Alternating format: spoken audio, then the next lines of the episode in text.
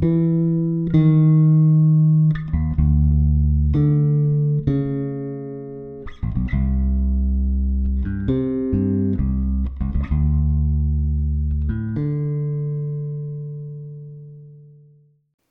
Zuhörenden, heute wollten wir mal etwas Neues üben. Zur Vorbereitung einer Predigt gehört als erstes das Lesen des Predigtextes.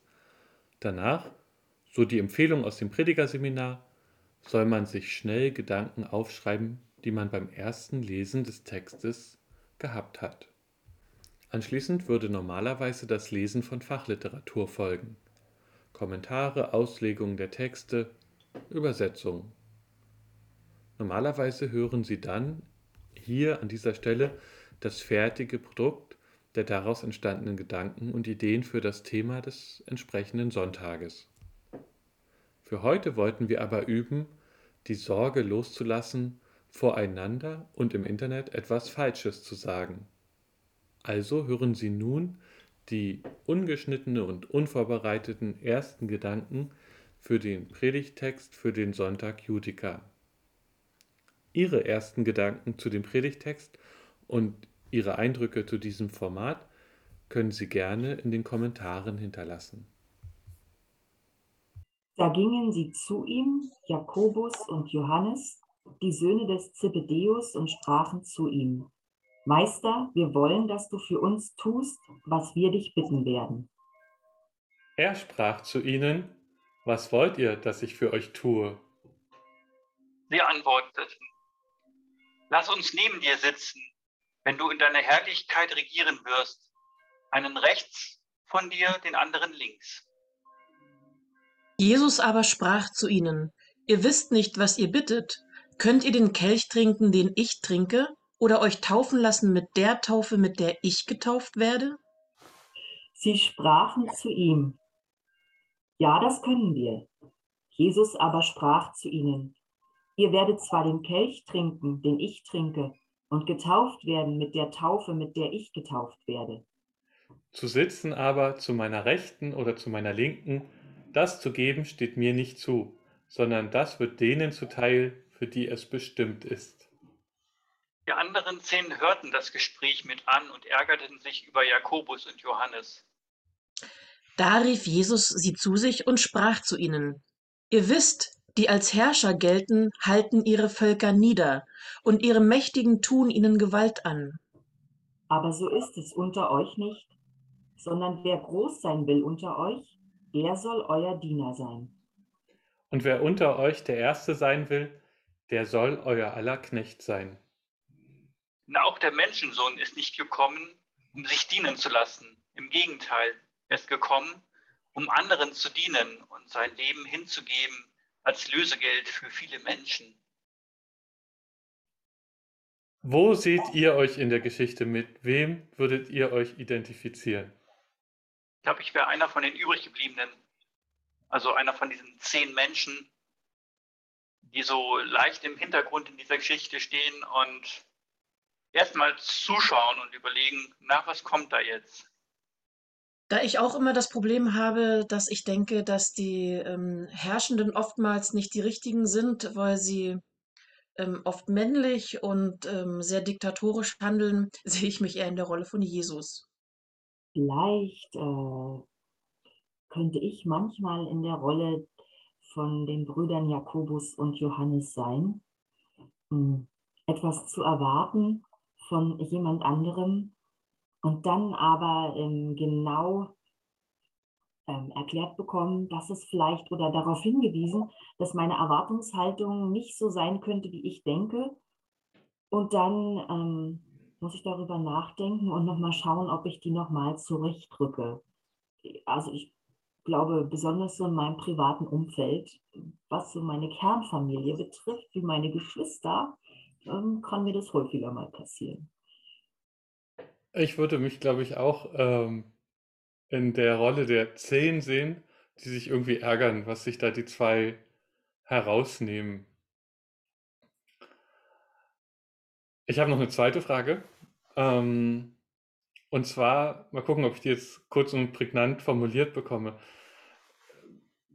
Jesus gibt ja als, Vor, als Zeichen, was die, die Herrschenden falsch machen und, und gibt ein, ein, eine Idee, wie, wie die, die Jesus nachfolgen, es richtig machen könnten, sich in der Welt gegenüber anderen Menschen zu verhalten. Ähm, was würde das, was wäre das ganz konkret unser Auftrag für heute? Könnte mir vielleicht vorstellen, ähm, sich zu trauen von den Privilegien, in die ich zum Beispiel hineingeboren wurde, besonders in der jetzigen Zeit, mutig zu sein und auch Abstand zu nehmen, um ähm, das Weltgeschehen ähm, nicht mehr negativ mit zu unterstützen, zum Beispiel den Klimawandel oder ähm, Menschen, die als Geflüchtete zu uns kommen oder aber versuchen auch als Geflüchtete herzukommen, ähm, mit meiner Stimme gegen im Moment ähm, Machthabende zu unterstützen, mich dazu positionieren, auch wenn ich vielleicht Unmut von anderen auf mich ziehe. Meine Komfortzone da zu verlassen, egal was kommt. Wenn man nicht zu denen gehören will, die immer nur mitlaufen und an sich an dem Erfolg anderer mitbeteiligen wollen, also einfach daran teilhaben wollen, sich immer ein Stück vom Kuchen mit abschneiden wollen, dann ähm, glaube ich, dann muss man sich vor allen Dingen in dieser Welt bilden und man muss dafür sorgen, dass das, was man glaubt zu wissen, dass man das immer wieder kritisch hinterfragen muss. Und ich finde, man sollte dafür Sorge tragen, dass möglichst alle irgendwie an Bildung teilnehmen können, damit man nicht immer jemand wird, der alleine, also der nur Forderungen stellt oder der am Tisch sitzt und sich dann entrüstet, wie können die nur. Man muss selber gucken, dass man sich gut informiert. Ich finde, ähm, sozusagen an andere Menschen zu denken, ist etwas äh, Wichtiges. Das habt ihr beide gerade auch schon ein wenig sagen, oder also habt ihr natürlich auch erwähnt und ähm, sehe da für mich aber auch den Punkt, auch an einen selbst zu denken und sozusagen darauf zu achten, dass man nicht auf den Schultern anderer sozusagen alles tut, um für sich das Beste zu haben, sondern in einem Miteinander das irgendwie geschieht. Das heißt für mich, dass ich auch in der Sprache versuche, darauf zu achten, ich sage es explizit versuchen, weil es gelingt auch mir leider nicht oft, ähm, ich versuche es bewusst zu machen, ähm, mit Menschen zu sprechen, auf alle zu achten, die mir in dem Augenblick einfallen. Das beginnt in der Sprache, es beginnt aber auch in meinen Taten, dass ich versuche, rücksichtsvoll zu leben, dass ich auch äh, rücksichtsvoll versuche, Auto zu fahren, um da dann auch keinen Unfall zu bauen, auch mal diese direkte Perspektive. Ähm, genau, das sind so Versuche, Versuche bei mir dann konkret zu werden. Meine Gedanken gingen ja zuerst Richtung Ukraine und es ist ja immer kein gutes Zeichen, wenn, wenn man so einen Bibeltext liest und an sofort äh, Menschen oder Bilder im Kopf hat, also wie Mächtige, die den Untertanen Gewalt antun. Das, das, das zeigt ja, dass irgendwas gerade in der Welt äh, schief läuft. Und ich finde also ich finde, als Gesellschaft machen wir das gerade, indem wir die Menschen, ähm, die aus der Ukraine zu uns kommen, willkommen heißen, indem wir sie aufnehmen, indem wir uns um sie kümmern dass wir ähm, sozusagen uns den, den Mächtigen dieser Welt entgegenstellen. Aber ich finde es auch so, so mühselig. Also wir machen hier unsere ähm, Klein-Klein. Hier sind welche ein paar, die können wir an, an wenigen Händen abzählen, äh, wie vielen wir hier tatsächlich gerade helfen können. Und äh, drüben fällt eben eine Bombe und macht eben so, so und so viele Häuser kaputt. Ähm, nimmt, reißt so und so viele Familien auseinander. Und das ist äh, äh, dieses, dieses Verhältnis ist gerade bei mir unglaublich frustrierend. Da hast du recht, es ist frustrierend. Ich finde aber sozusagen, äh, wir sollten uns nichts überfordern. Also natürlich, dass wir auch den Blick nach draußen haben, auf Meer haben, ja. Aber lass uns doch immer erst sagen, im Kleinen beginnen, wenn es dann größer wird, wird finde ich das glaube ich, gesünder, als wenn man gleich das Große anstrebt und dann vielleicht auch noch vor einer Enttäuschung steht. Also deshalb lieber in kleinen Schritten versuchen voranzukommen.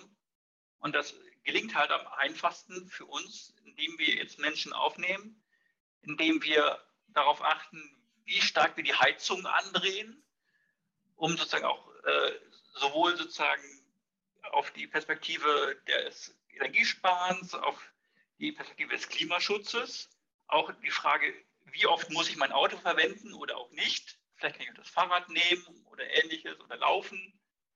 Ähm, sozusagen im kleinen Anfang. Es kann Wellen schlagen und auch größer werden. Oder wir werden damit auch größer und machen dann noch mehr. Ich habe sehr gerne gestern bei dir gefroren bei der Besprechung.